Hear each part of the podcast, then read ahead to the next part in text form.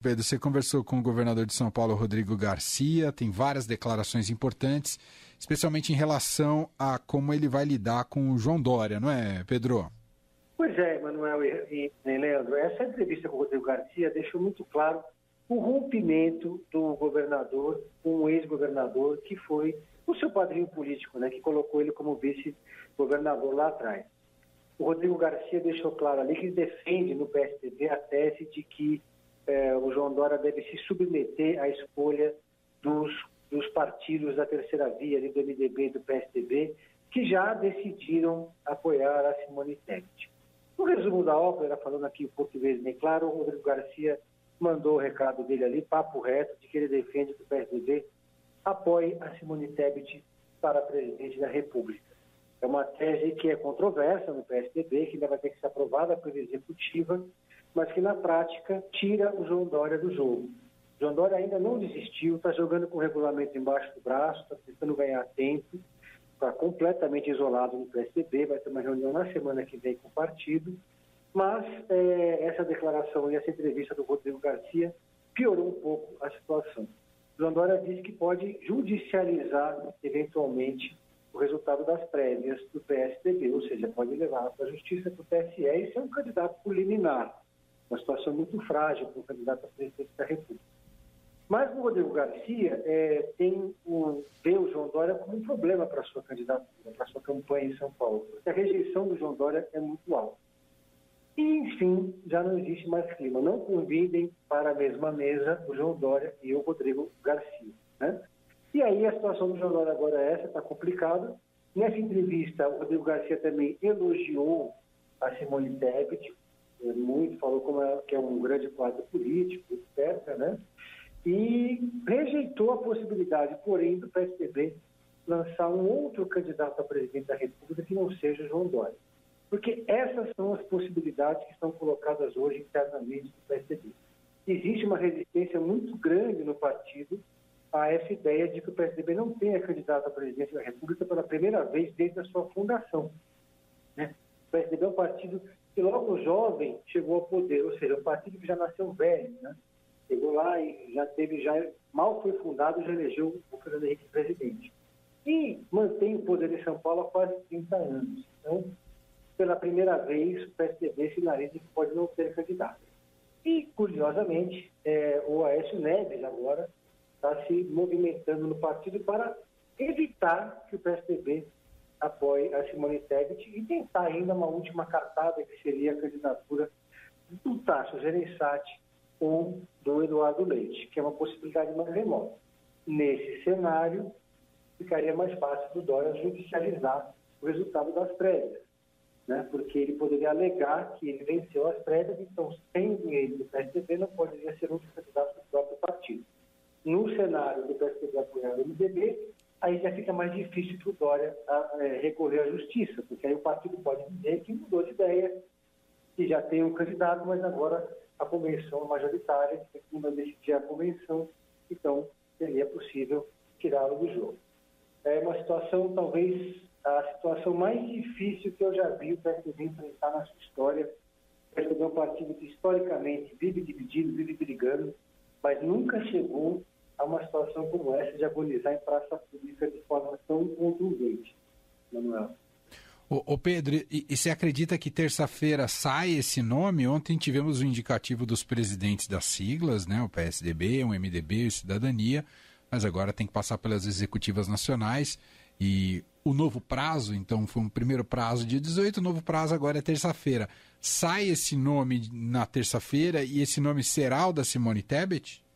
É muito difícil, é uma disputa difícil e o Bruno Araújo está tentando reunir forças para conseguir essa vitória política na executiva do PSDB. Há de se dizer aqui que essa pesquisa que a terceira via encomendou está muito mal explicada, né?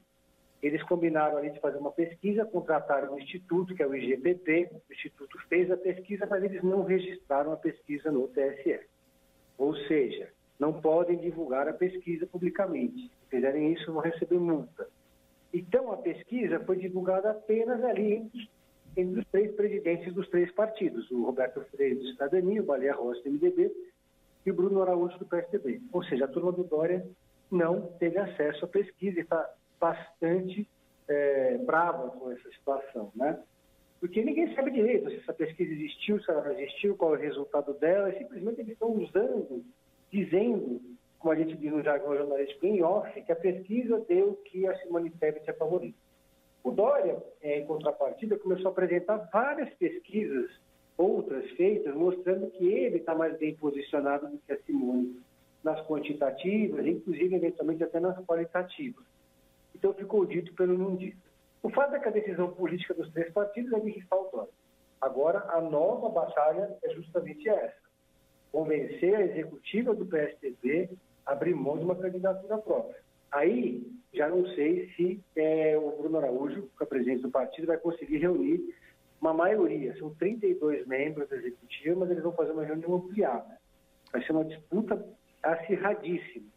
Enquanto isso, a gente vê o MDB tranquilo, né? A Simone Tebet já consolidou sua candidatura dentro do próprio partido, é, já, tem, já, já, já, conseguiu formar uma maioria e, e, hoje, se tivesse uma convenção do MDB, eles seriam muito mais, teriam muito mais delegados a favor da Simone Tebet do que da tese de apoiar o Lula.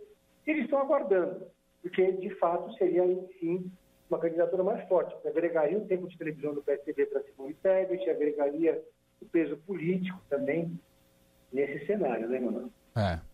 O, o, Temer tá de olho nessa vaga aí, viu, Pedro? Fala pra Tebet tomar cuidado, que o Temer tá de olho. O Temer tá sempre a postos. É, o Temer, já, o Temer já sinalizou que no segundo turno apoia Bolsonaro, né? é. Esporte Clube. Aí você vê como esse está sendo dividido. A Simone Tebet de hoje, ela, ela significa um anteparo ali, né? um dique de contenção que entre as duas forças políticas que disputam internamente no MDB do Nordeste para baixo é, Bolsonaro e, do, e, a região Nordeste é PT. E, então a Simone ela fica ali naquele, é, naquele muro né, de contenção do partido. Muito bem. Pedro Venceslau, repórter de política do Estadão. Quem perdeu a entrevista com Rodrigo Garcia, vale a pena ler. Está na home do Estadão, no estadão.com.br. Tem outros temas ali, além desses temas políticos que o Pedro destacou aqui para a gente sobre a própria gestão e o que ele pensa sobre alguns temas relacionados à gestão estadual. Fala, Pedro. Não, e amanhã vai ter Márcio França, dando sequência à nossa, nossa entrevistas com os pré-candidatos a governador. Perfeito. Amanhã, então, imperdível, tem o Márcio França. Pedro, pai bola, sua dica do Pedro em série para gente. Um filmaço que eu assisti ontem no cinema, depois que terminou meu dia. Peguei a última sessão lá no Reserva e assisti o filme O Peso do Talento com Nicolas Cage. Ele ah. interpretando ele mesmo na decadente e, e engraçado porque ele fez esse filme justamente para pagar as imensas dívidas que se acumularam e é um filme que mostra ele no seu pior momento assim muito bom filmaço filmaço o peso do talento Nicolas Cage é maravilhoso eu amo o Nicolas Cage e ele tira um sarro dele próprio ele ele faz um, ali um mas é uma comédia, Pedro? É uma comédia, uma comédia rasgada, mas também um pouco de drama. Mas assim, o Nicolas Cage interpreta ele mesmo como ator, está tá totalmente endividado, não consegue mais nenhum papel, está na pior fase da carreira, já assim, já está implorando para conseguir o um papel, morando num hotel que ele não consegue nem pagar a diária. E aí um, traficante internacional de drogas chama ele para passar um fim de semana na sua casa em Palma de Maiorca pagar ele um milhão de dólares. Aí ele vai.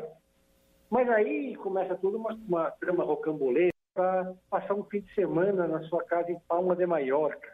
Pagar ele um milhão de dólares. Aí ele vai. Mas aí começa toda uma, uma trama rocambolesca de FBI, CIA, aí ele vira um agente infiltrado, mas é, é uma tiração de sarro da, da, própria carreira dele. Tem uma cena impagável que ele encontra ele próprio jovem. Tem o Nicolas Cage jovem lá com aqueles efeitos de computador e o Nicolas Cage de hoje. E eles começam a discutir né, se ele devia ou não aceitar esse papel. O Nicolas Cage jovem, tudo cheio de si, dizendo você não pode, você é o Nicolas fucking Cage. Como é que você vai fazer isso, né? E aí ele responde, mas eu tenho que pagar as contas, estou fodido. ou seja, é, eu achei um filmaço, vale muito a pena. E lembra um pouco aquele que eu comentei na terça-feira, que é o Jean-Claude Van, Van Johnson, que também é o Jean-Claude Van Damme interpretando a si próprio no, no fim de carreira. Aham. Então, são dois grandes atores é, que já não podem mais fazer papéis de ação, porque a idade chega, né? E, e- e as contas também se avo- é, é, é aquela coisa, né? Lute como um boleto, né? o boleto sempre vence. Né? Pedro, um abraço. Valeu, um abraço. Valeu.